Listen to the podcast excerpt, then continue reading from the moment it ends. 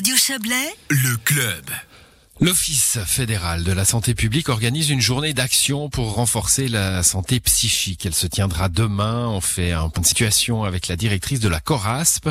La CORASP, c'est la coordination romande des associations d'action pour la santé psychique. Bonsoir Florence Ninter. Bonsoir. Est-ce qu'on sait dans quel état d'esprit sont les Suisses euh, de, façon euh, globale? On, voit des chiffres un, petit peu effrayants sur la recrudescence de suicides dans d'autres pays. Hein. Il y a notamment eu des chiffres sur le Japon qui faisait froid dans le dos.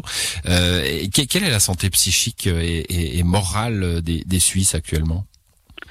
Écoutez, je crois qu'on peut vraiment dire que la santé mentale, de façon générale, dans la population, est mise à, à, rude épreuve dans, dans, dans, le contexte que nous vivons au travers de cette pandémie. C'est vrai que on est focalisé et à juste titre sur euh, tout l'aspect euh, sanitaire, sur sur les conséquences économiques, mais dans le fond, si on regarde bien ce qu'on est en train de vivre, c'est quelque chose d'extraordinaire, d'inédit, et qui euh, évidemment a un impact sur sur la sur la santé mentale de, de, de la population Mmh. On dit quand même que euh, maîtriser, avoir le sentiment de pouvoir maîtriser sa, sa vie, c'est quelque chose d'important pour la santé mentale. Et dans le fond, aujourd'hui, on est dans une grande insécurité. Euh, donc ce sentiment de, de, maîtrise, il est sans doute euh, égratigné pour beaucoup d'entre nous. Donc oui, effectivement, nous avons euh, des préoccupations sur, sur la santé mentale de, de, de la population. Et, et, de façon générale, bien sûr, les personnes qui sont déjà aujourd'hui euh, fragiles sont dans une situation qui est particulièrement anxiogène mais finalement pour tout un chacun, mmh. toute cette incertitude est effectivement préoccupante et c'est important de, pouvoir le thématiser et de pouvoir en parler. Pour autant, de, des chiffres, on a des chiffres qui seraient alarmants ou pas d'ailleurs? Alors écoutez, pour l'instant, c'est un peu difficile de, de, donner des chiffres. On a surtout, nous, des, des échos qui nous viennent du, du, terrain, que ce soit dans le cadre des associations membres de la CORASP qui, qui accueillent au, au, quotidien des personnes en difficulté psychique ou dans des dispositifs d'aide comme euh, la main tendue, par exemple, où les, les, les, appels augmentent et les sollicitations sont de plus en plus euh, importantes. Donc c'est sur ce, ce vécu de, de terrain qu'on peut, a priori, se, se, se, fonder pour vraiment constater, euh, tout comme le font d'ailleurs aussi euh, les associations comme l'association Stop Suicide, qu'il y a une vraie préoccupation mmh. euh, à avoir et, et c'est la raison aussi pour laquelle euh, l'OFSP et, et, en Suisse romande par la campagne euh, Santé Psy, on a développé un certain nombre de messages, de conseils et surtout de, de relais et d'adresses de soutien pour, pour vraiment prendre soin de la santé mentale au quotidien et pouvoir permettre aux personnes qui auraient besoin d'aide de trouver rapidement des, numéros d'appel et des, lieux dans lesquels ils peuvent euh, s'adresser pour, pour demander un soutien ou un accompagnement. Il ne faut pas hésiter à le faire, hein. il ne faut jamais hésiter à le faire évidemment, mais là euh, tout particulièrement. Absolument, il faut jamais hésiter à le faire.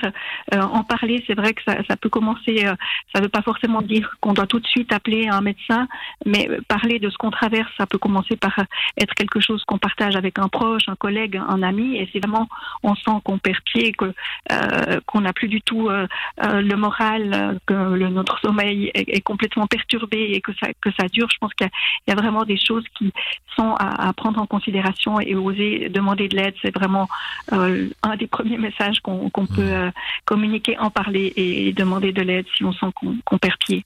Florence Natter, on a, on a tous vécu euh, une différence, je pense, hein, entre la première et la deuxième vague. La première, on était de, bah, dans le sous le choc, euh, c'était nouveau, il y avait une espèce de cohésion aussi hein, de tout le monde. Il fallait mmh. faire l'effort, il fallait passer le pas. Euh, la deuxième, c'est beaucoup plus compliqué, j'ai l'impression, pour tout le monde là aussi. Est-ce que vous, vous le constatez aussi?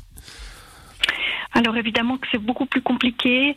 Euh, je pense qu'un des éléments qui, qui, rend les choses plus compliquées, c'est que euh, bah d'abord il y a évidemment quelque chose de l'ordre de, de, la durée, de l'ordre du fait qu'on a l'impression qu'on ne voit pas le bout du tunnel. Hein. On est mmh. on est en plein dans cette deuxième vague alors que que des personnes évoquent déjà même une troisième. Donc il y a évidemment énormément de d'anxiété euh, là autour autour de, de cette incertitude.